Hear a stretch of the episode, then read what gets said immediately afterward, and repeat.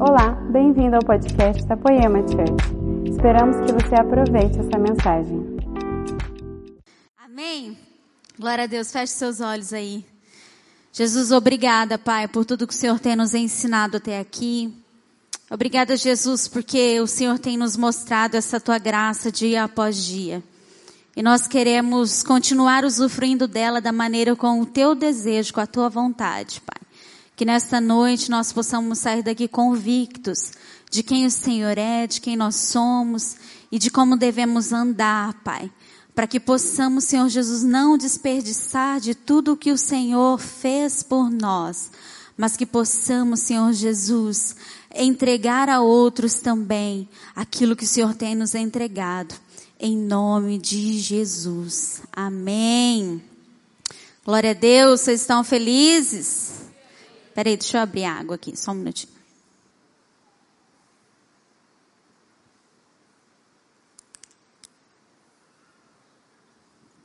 Esse é um dos motivos. Eu não vou falar não, senão vou ser muito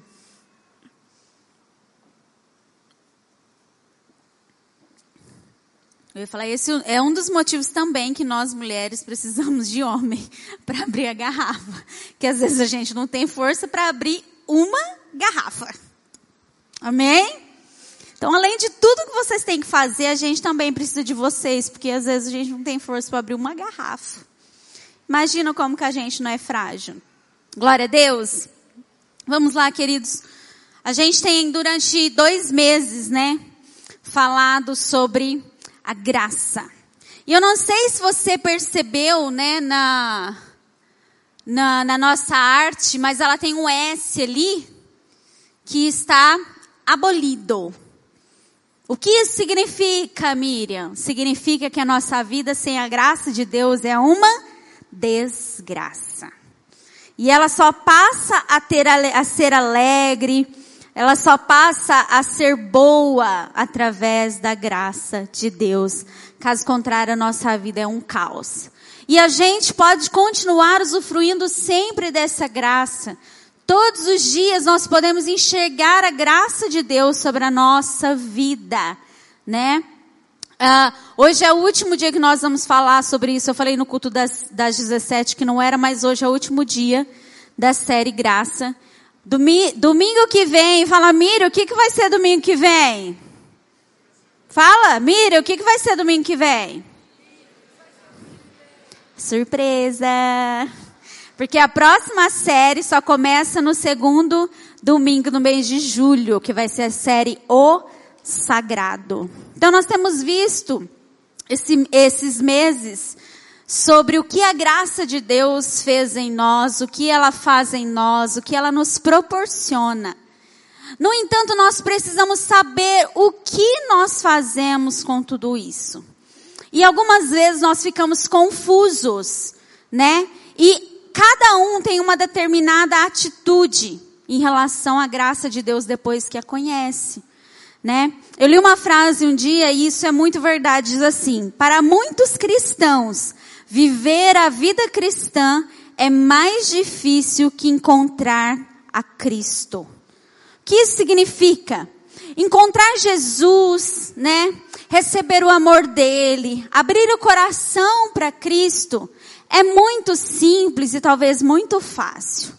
Mas depois, viver uma vida cristã segundo Cristo tem se tornado muito difícil para muitos. E para muitos até tem se tornado um fardo muito pesado, sabe?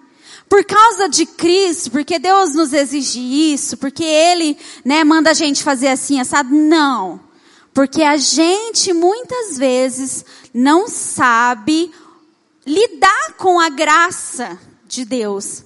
Então alguns, né, acabam é, usufruindo tanto da, da graça e não conseguem sair do pecado, e outros, né, recebem a graça de Deus, não sabem lidar com aquilo e começa a colocar alguns, né, é, é, empecilhos para que a graça de Jesus continue alcançando. O Bruno ele tem um refrão de uma música e depois vocês fritam o inbox dele lá do Instagram e fala para ele terminar essa música. Porque para mim é a música mais linda que, que ele já escreveu assim. Ele escreveu isso há muitos anos luz. A gente era solteiro ainda, né? Fala assim: leva-me além, além do véu que eu construí com os meus erros. Ensina-me, Pai, a não mais pecar, não entristecer o teu coração, então rasgo esse véu com santidade. Eu rasgo esse véu e assim vai. E ele não terminou. Mas por que que eu acho essa música incrível? Porque Jesus ele vem. Ele paga um preço tão alto para nos dar acesso à presença dele. É, uma das coisas que nós aprendemos, né, indo lá em Israel, uma das culturas judaicas é quando o pai perde o filho, a primeira demonstração de luto dele é rasgar as suas vestes. Deus, quando seu filho morre, a primeira demonstração dele não é de luto, é de amor. Ele rasga também as suas vestes e agora diz: pode entrar. Eu estou aqui, pode me ver, pode me ver sabe? O problema é a grande questão que nós recebemos esse livre acesso, mas por algum motivo na nossa caminhada a gente vai lá, coloca novamente o tecido, começa a costurar ele e a gente não consegue mais entrar. Outras vezes, né, a gente se acha tão santo e tão, né, puro. Então, dentro dessa glória de Deus, a gente costura o véu e não deixa com que outros se aproximem. Não deixa com que outros consigam enxergar também quem Deus verdadeiramente é.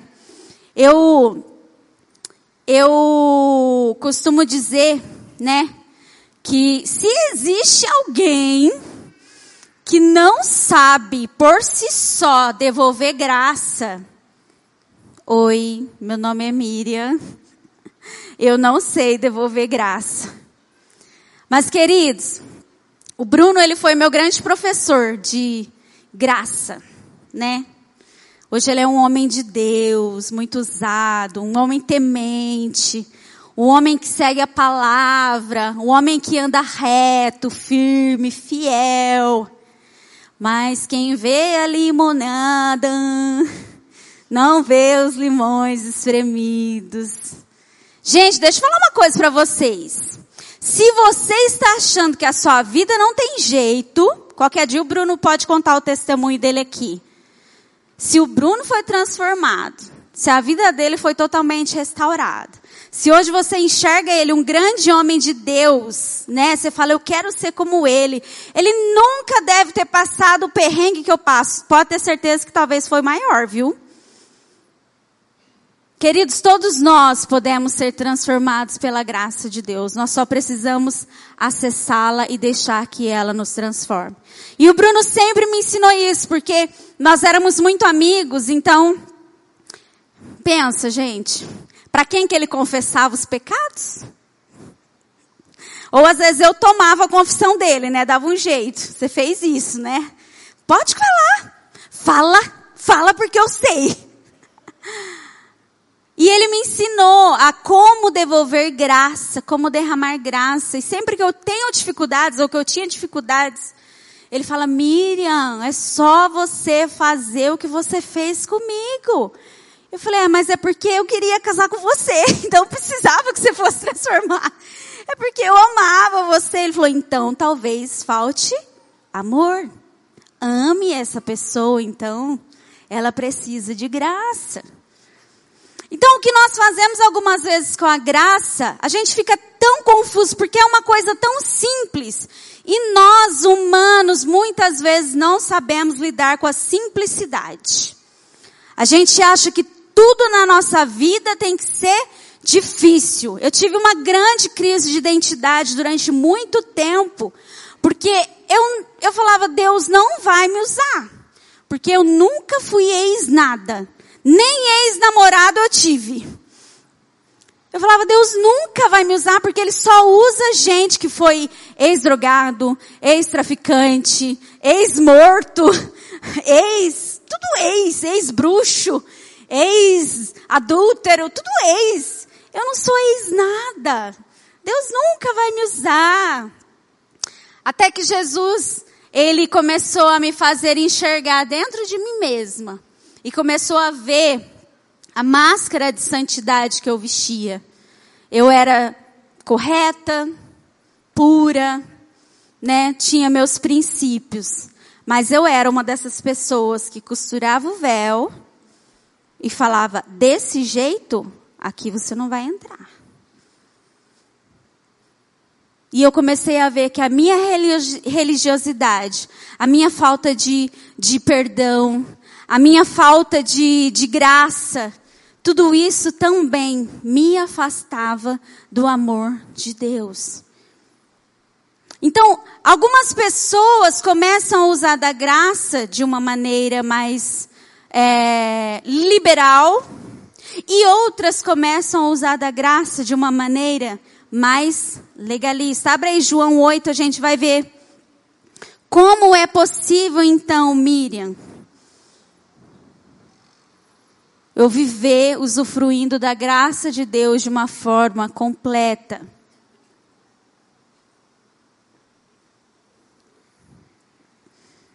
João capítulo 8. Diz assim: Mas Jesus seguiu para o Monte das Oliveiras de manhã cedo. Ele voltou ao templo e todo o povo foi ao seu encontro. E Jesus, sentando-se, passou a ensiná-lo. Então os escribas e fariseus lhe trouxeram uma mulher apanhada em adultério. E pondo-a no meio de todos, disseram-lhe, mestre, esta mulher foi apanhada em flagrante adultério. Na lei, Moisés nos ordena que tais mulheres sejam apedrejadas. E tu, que dizes? Eles diziam isso para colocá-lo à prova para terem de que o acusar. Jesus, porém, inclinando-se, começou a escrever no chão com o dedo. Mas como insistissem em perguntar, ergueu-se ergueu e disse-lhes, quem dentre vós estiver em pecado, seja o primeiro a tirar uma pedra nela. E inclinando-se de novo, continuou a escrever no chão. Ao ouvirem isso, todos foram saindo, um a um, começando pelo mais velho, e ficaram apenas Jesus e a mulher em pé no mesmo lugar. Levantando-se e não vendo ninguém senão a mulher, Jesus lhe perguntou: Mulher, onde estão eles? Ninguém te condenou? Ela respondeu: Ninguém, Senhor. Disse-lhe então Jesus: Nem eu te condeno. Vai e não peques mais. Nós temos aí alguns personagens nessa história. Temos aí os fariseus, que eram os escribas da lei, os doutores da lei, aqueles que conheciam tudo que Deus mandava fazer, os crentes da época, né? Temos aí a mulher adúltera, a pecadora, e temos Jesus, né? Aquele que eles levaram para condenar a mulher, mas que devolveu graça a ela. Um dos erros aí dos fariseus, eles cometeram, né, alguns, mas a gente consegue ver o primeiro. Olha só o que quando nós não usufrimos da graça, o que pode acontecer, né? Quando acabamos nos tornando religiosos. Primeiro, eles pegaram uma mulher adúltera e trouxeram até Jesus. Ela tinha cometido um pecado segundo a lei de Moisés? Sim. Mas ela estava sozinha cometendo adultério? Não. Cadê a outra pessoa que estava cometendo pecado com ela? Por que que eles não trouxeram o homem que estava com ela para também receber a punição? Uma das coisas que a religiosidade faz conosco é nós rotularmos pessoas dignas, pessoas indignas é, rotular pecado, porque esse pecado é isso, esse pecado é aquilo, esse pecado conduz à morte, o outro não conduz, né? A gente rotula pessoas dignas ou não. Nós acabamos não vivendo a lei por completo, mas a gente começa a fazer distinção de algumas coisas. Outro erro que nós podemos pontuar aqui dos fariseus é que, se eles eram doutores da lei da época, eles tinham, eles poderiam exortar a mulher ali onde ela estava. Mas eles pegaram ela, levaram até Jesus, para quê? Para fazer elas passarem vergonha. Ela passar vergonha. Eles podiam fazer ali, quietinho, só para ela. Ministrar só no coração dela. Mas eles queriam apontar o pecado dela e ainda apontar o erro de Jesus, porque eles estavam fazendo aquilo para colocar Jesus à prova. Mas queridos, Jesus ele é tão gracioso que aí ele começa a ensiná-los, né? Ele fala: olha, quem não tem pecado, que atire a primeira pedra. Aí só cri, cri, cri, cri. Pensa bem, gente. Se eles estavam ali para Jesus condenar aquela mulher, quando eles, né, sabe aquele ditado, quem cala, consente. Então se eles saíram dali, quer dizer o quê? Que eles tinham pecado. O que, que Jesus tinha que fazer se ele fosse retribuir como eles queriam? Condenado cada um deles. Mas Jesus olha para a mulher e pergunta para ela: cadê os seus condenadores? Não te condenaram? Ela disse: não. E é aqui que nós vamos é, enxergar hoje. Jesus, ele não é incompleto. Jesus, ele é completo. Não tem como nós vivermos um evangelho pela metade. O evangelho de Deus, ele precisa ser completo em nossas vidas. Evangelho significa boas novas, novidades de vida. Então, nós precisamos usufruir de uma totalidade. Com Cristo não tem uma coisa ou outra. Por exemplo, existem várias rinchas teológicas, né? É, sei, calvinista e arminiano. Um é salvo, sempre salvo. O outro tem que pagar um preço pela salvação, né? Pré-mid, pós-tribulacionista. Um vive só pela graça. Não, mas você vive só pela graça, você é muito liberalista. Você vive é no pecado e não na graça.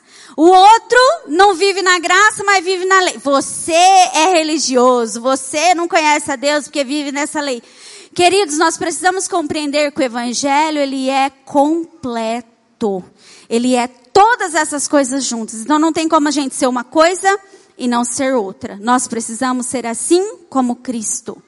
Jesus então olha para aquela mulher, ele diz assim: Eu também não te condeno. Miriam. Então Jesus estava falando que aquela mulher não estava pecando? Não. Ele só estava falando que ela, ele não estava condenando a mulher. Só que ele continua e diz: vai e não peques mais. Então ele nos dá, ele dá para aquela mulher duas ordens, o que faz com que aquela mulher saia dali experimentando da graça de Deus, porque ela foi perdoada, mas sabendo como ela tinha que caminhar agora durante toda a vida dela. A grande questão é que muitas vezes ou nós vivemos uma coisa ou vivemos outra. Não sei porquê, mas muitas vezes a gente se depara assim. Talvez por medo, né? Ou às vezes a gente é, se pega na parte, eu não te condeno mais. Aqueles que ficam presos só nessa parte, Jesus não condenou a mulher. Jesus não condena ninguém. Jesus, ele, ele não condena pecado. Jesus, a mulher era pecadora e Jesus salvou ela. Se nós ficarmos somente presos nessa parte, nos tornaremos liberalistas. São aqueles que acabam abusando da graça de Deus. No entanto, aqueles que só ficam na parte, vai e não peques mais, porque tem gente, quem fica só nessa parte. Vai no, ó, isso é pecado, isso é pecado, isso é pecado. Durante muito tempo, gente, muitas coisas eu deixei de fazer porque eu tinha medo de ir pro inferno. Eu não deixava de fazer porque eu me relacionava com Jesus, ou porque eu temia Ele, ou porque eu, eu tinha intimidade, né, como aqui na sketch. Eu só não fazia porque eu tinha medo de ir para o inferno. Eu estava indo para onde? Para o próprio. Porque eu não conhecia Jesus. Eu só deixava de fazer algumas coisas. Então aqueles que ficam presos só nessa parte, olha, vai e não peques, é assim que ele mandou a gente andar, acabam se tornando legalistas, religiosos. Então, o Evangelho de Cristo, a boa nova, precisa ser completa. Ele nos perdoa e ele nos ensina como caminhar. Miriam, mas como é possível? Eu não consigo, não dá. Você está falando isso porque você viveu toda a sua vida na igreja? Você está falando isso porque você não passa as lutas que eu passei? Queridos, eu estou falando que tem como, porque a Bíblia nos ensina. Como podemos então receber a graça de Deus, sermos perdoados e viver uma vida separada diante de Deus? Colossenses 1:13 diz assim: Pois ele nos resgatou do domínio das trevas e nos transportou para o reino do seu filho amado, em quem temos a redenção, a saber, o perdão dos pecados. Cutuca seu irmão e fala, presta muita atenção agora. Colossenses diz aí, ó, esse versículo, ele nos resgatou do domínio das trevas, nos transportou para o reino do seu filho amado. Vamos aqui fazer uma linha de desde a, a fundação, a criação do mundo. Quando Deus criou todas as coisas, né? é, quando Deus criou a terra, o, o, o homem, tudo, tudo era em total conexão com o céu, com Deus. Mira, como que eu sei disso? Porque o homem ele foi criado para ser eterno. O homem foi criado sem pecado.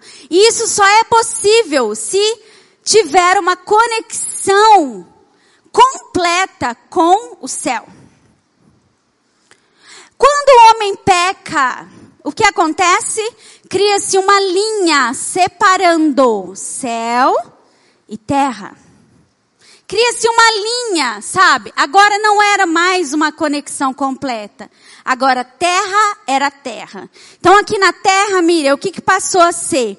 A terra agora passou a ser temporal, regida por Cronos, regida por tempo.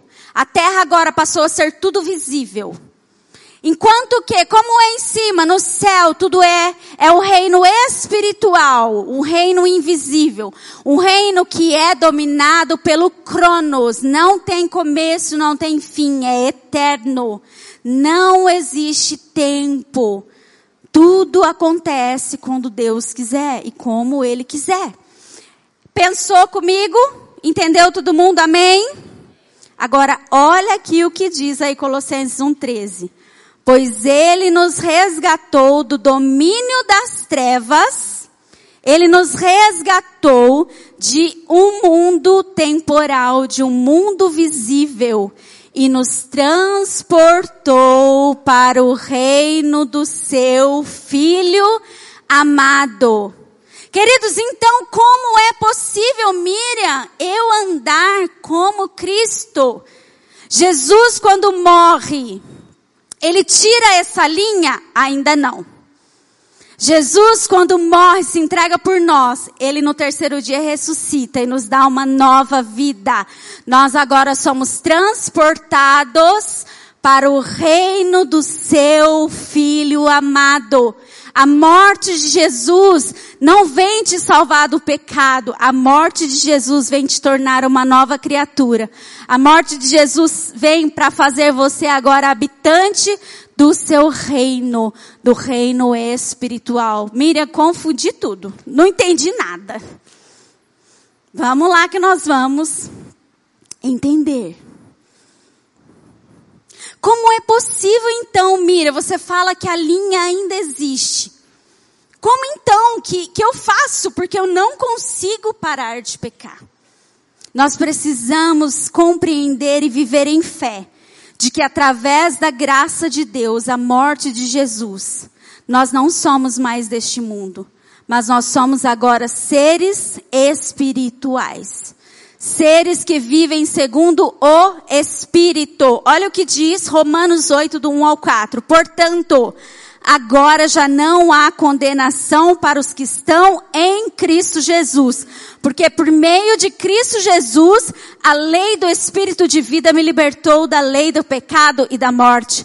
Porque aquilo que a lei fora incapaz de fazer por estar enfraquecido pela carne, Deus o fez enviando seu próprio filho à semelhança do homem pecador como oferta pelo pecado. Sabe aonde nós temos redenção do nosso pecado, perdão? No reino de Deus. Enquanto nós vivemos aqui neste mundo, nós continuamos pecadores. Mas Ele nos transportou para o reino do Seu Filho amado. Ali nós somos como Cristo, ali nós somos seres espirituais, seres que vivem segundo a lei de Cristo. O que, que eu faço então, Miriam? Simples. Pega tudo que você vive aqui e traz agora aqui para a terra, porque nós ainda continuamos vivendo aqui neste mundo. Jesus disse: Eu não peço que os tire do mundo, eu peço que os livre do mal. Então nós continuamos vivendo aqui neste mundo, neste tempo, né? Nós continuamos ainda às vezes sofrendo os impactos que a terra produz, mas nós precisamos saber que a morte de Jesus só serve, só serviu para quê? nós tivéssemos acesso a um reino em que não existe tempo, a um reino em que nós não vemos as coisas, mas nós sabemos que elas irão acontecer, porque Cristo assim falou. É assim que nós precisamos andar, é assim que nós conseguiremos vencer todas as nossas lutas diárias, constantes. Porque eu sei que é difícil, Durante muito tempo, se você é uma pessoa de, de, né, que tem algum determinado hábito, você acha que você é aquilo. Mas uma coisa nós precisamos entender. Quando Jesus nos transporta para o reino do seu Filho amado, quando nós andamos em espírito, nós não somos mais, mais, movidos pelo que pensamos ser ou que pelos outros dizem que nós somos. Nós somos movidos pela lei do espírito. E a lei do espírito é a lei que traz vida. Não existe mais morte não existe mais dor. Mas mira, existe sim. Existe porque talvez você esteja frequentando pouco lá ou nem esteja frequentando. E quando mira essa linha vai acabar? Simples. Quanto mais a gente trazer o céu e puxar ele, chega uma hora que ela não vai suportar mais e tudo volta a ser conectado novamente. Nós somos seres espirituais que precisamos andar como cidadãos dos céus. A Bíblia diz que nós somos embaixadores aqui na terra. O que, que é um embaixador? É alguém de uma nação que vai para outra. E na outra nação, Miriam, ele é influenciado pelas leis daquela terra? Não. Ele respeita elas, mas quem rege a vida deles é a lei da sua nação. O que precisa reger a nossa vida é a lei do Espírito. Não é mais a lei de Moisés. Por isso nós não podemos condenar ninguém, porque Jesus já pagou o preço. Não tem nada mais que possamos fazer para nós sermos perdoados. Os nossos pecados já foram perdoados. Miriam, mas eu peco todo dia. Eles já foram perdoados. Você só precisa acessar o reino espiritual e saber que não existe condenação. Ele vai ensinar você a andar aqui como ele andaria. 2 Coríntios 5,17 diz assim, é um versículo que todo mundo conhece. Portanto, se alguém está em Cristo, é nova criação. As coisas antigas já passaram, eis que surgiram coisas novas. Glória a Deus. Mas eu quero que você analise comigo aqui, ó. Portanto, se alguém está em quem? Cristo. É nova criação. Volta lá para o sexto dia da criação do mundo. Deus fez o que? Criou o homem, a criatura. Ele criou o homem. Mas a Bíblia diz assim, ó, se alguém está em Cristo, é nova criatura. Sabe o que isso significa? Esse novo aí?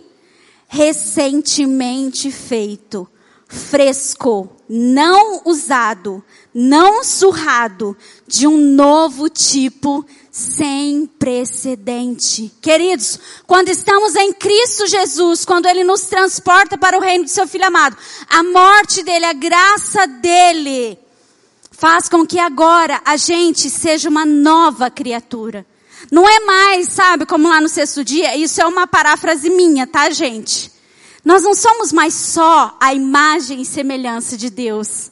Agora, com a morte de Cristo, nosso acesso ao reino espiritual, nós somos o próprio Cristo andando aqui na terra. É uma criação nova, já não, não vista ainda. Por isso que as coisas velhas se passam, porque você começa a caminhar de um jeito novo. Olha o que o novo nascimento, né? Vamos pensar aqui, o que é um novo nascimento? Antes de Jesus, né? Até hoje é assim, né? Antes de Cristo, como que acontece o nascimento natural? Duas pessoas, né? Se conhece, olha, hum, como diz o Brunão, como que é Brunão que você falou para Camila? Formosa, como que é? Agradável aos meus olhos. E aí começa a namorar, noiva, casa. E aqui a gente, né, pratica muito bem isso, faz filhinhos. De uma forma natural, não é? Um homem, uma mulher se casa, faz filhos. Jesus, ele vem no mundo de uma forma natural, foi através de um homem e uma mulher que se casaram e fez filho. Ele vem de uma forma espiritual, porque quem gerou Jesus? O próprio espírito. Queridos, quando você é só uma criatura, você nasceu de forma natural. Mas quando você tem um novo nascimento, agora você é gerado pelo espírito. Aí você fala, ah, Jesus era Deus, por isso ele não pecava. Ele não pecava porque ele andava em espírito. Ele não pecava porque ele sabia que ele não era dessa terra, ele era cidadão do céu. Ele se portava como um ser espiritual. Ele se portava como o próprio Deus. Ele dizia, eu faço o que o meu pai mandou fazer, eu falo o que o meu pai manda falar. Ele agia como alguém do céu. Isso é nova criatura, esse é o novo nascimento. Nós não somos mais de, é, gerados e não agimos mais de forma natural. Agora nós somos gerados pelo Espírito. Nós somos seres espirituais. Virei para o seu irmão e fala, The Walking Dead. Tudo morto andando aqui na terra. Tudo morto. Por isso que, né, a palavra fala, o evangelho é loucura, é loucura mesmo. Porque todo mundo xinga a gente, a gente finge que não vê. Algum vem, né, e buzina e xinga a gente no trânsito. Amém, irmão, Deus te abençoe. Imagina a pastora Cida no trânsito, né? Jesus é demais. Jesus é bom. Porque, queridos, nós não somos aqui. Se nós nos portarmos como alguém daqui, aí o bicho pega. Né? Aí, a velha criatura, ela quer tomar conta de novo e ela faz coisas segundo os padrões da terra. Mas nós precisamos crer e começar a andar como quem recebeu a graça de Deus Ele nos faz agora caminhar em lugares altos. Nós não mais seguimos os padrões desta terra. Agora, pelo Espírito, existe um tempo aqui na terra, existe, mas ele não me controla mais. Quem me controla é o Espírito de Deus. Quem me controla é o Cronos dele. Existem coisas visíveis aqui na terra, existe, mas eu sou controlada pelo invisível. Eu ando em fé. É assim que nós precisamos caminhar. Para a gente ir partindo para o fim, abre todo mundo aí. 2 Coríntios 5, 14. Eu estou pedindo para todo mundo abrir, porque esse versículo nunca mais vai ser o mesmo. Eu busquei uma forma de a gente compreender ele muito bem.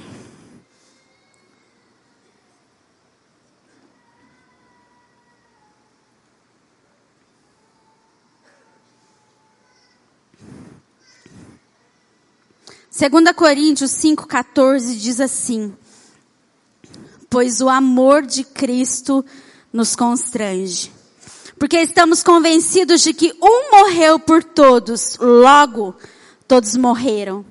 E ele morreu por todos para que aqueles que vivem já não vivam mais para si mesmos, mas para aquele que por eles morreu e ressuscitou. Queridos, o amor de Jesus nos faz entender que o preço foi tão alto, tão alto, que eu não posso mais viver como eu quero, mas agora eu preciso viver por aquele que se entregou por mim.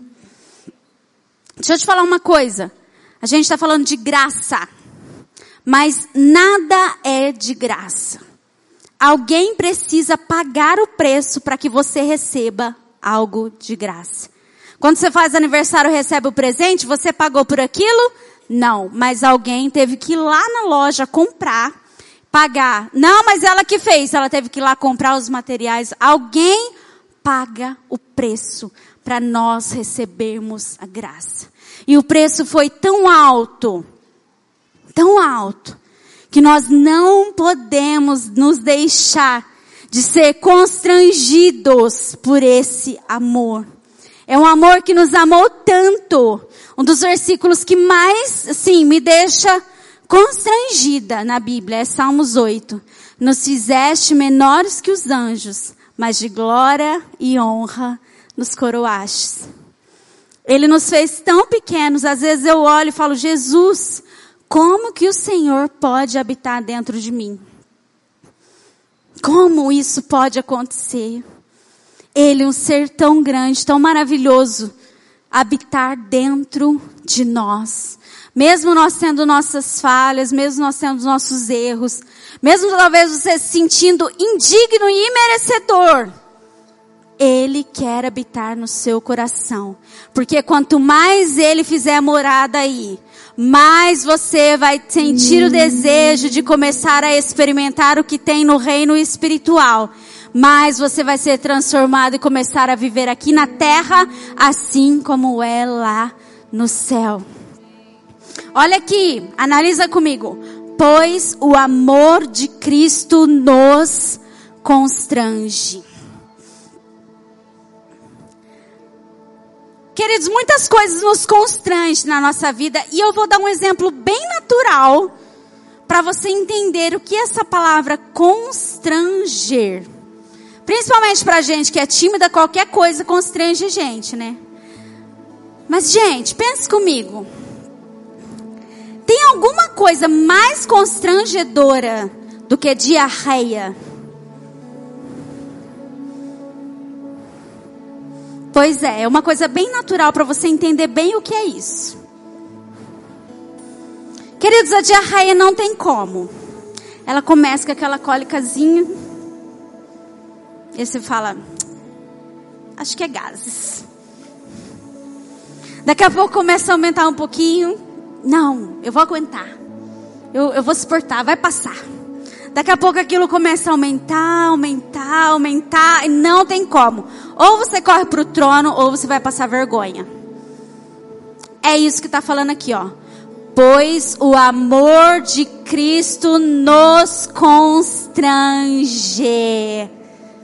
Ele começa a nos inundar e ele vem vindo. E a gente vai experimentando, experimenta um pouco hoje, vai experimentando cada vez mais. E ele passa a nos constranger de tamanha forma que nós não podemos não nos entregar e não nos render por completo.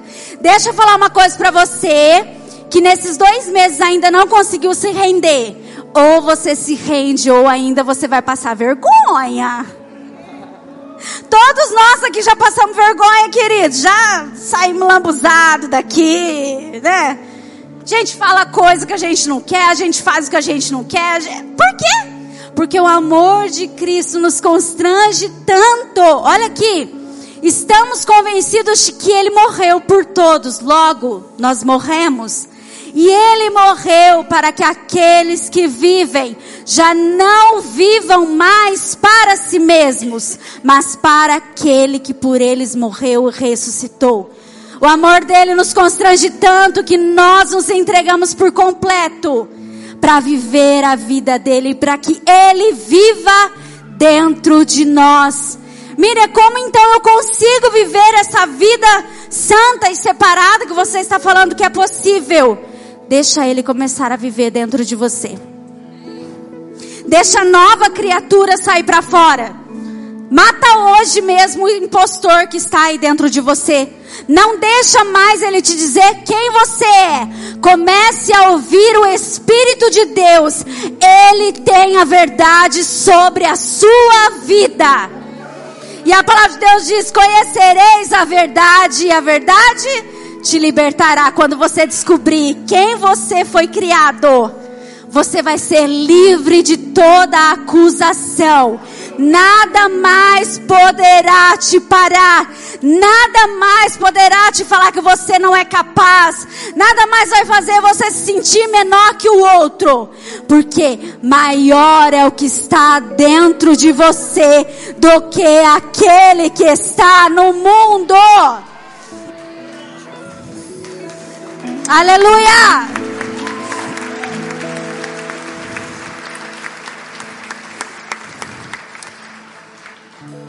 Queridos, Colossenses 1:27b diz assim: Por que que nós precisamos entender que nós não somos deste mundo? Que a única maneira de nós andarmos como Cristo andou, que a única maneira de vivermos um evangelho completo diz assim: é Cristo em vocês, a esperança da glória. É por isso que nós precisamos cada vez mais acessar o reino espiritual, para que Cristo habite em nós e comece a atuar através de nós. Cristo em vocês, a esperança da glória. Miriam, que esperança é essa? Sendo que a gente vive num mundo cheio de caos. Eu é que pergunto, cadê a esperança da glória? Miriam, que esperança é essa? Que a gente hoje tem tanto divórcio. Cadê a esperança da glória? Miriam, hoje tem tantos órfãos, hoje a gente tem tanta doença. Cadê a esperança da glória? Aleluia! Cadê? É tempo de nós como igreja começarmos a saber que não dá mais para viver nessa terra só como imagem e semelhança de Deus. Nós precisamos começar a caminhar crendo Cristo em nós. Nós somos Cristo hoje aqui na terra e nós vamos fazer com que tudo isso acabe e, e volte ao, ao estado inicial de conexão completa entre céu e terra. Coloque-se de pé, queridos. Você consegue compreender a, a tamanha dimensão do poder que nós temos em Cristo Jesus? Eu costumo dizer que Deus quer transformar o mundo. E todos os dias Ele está alistando: Ei, quem quer transformar comigo?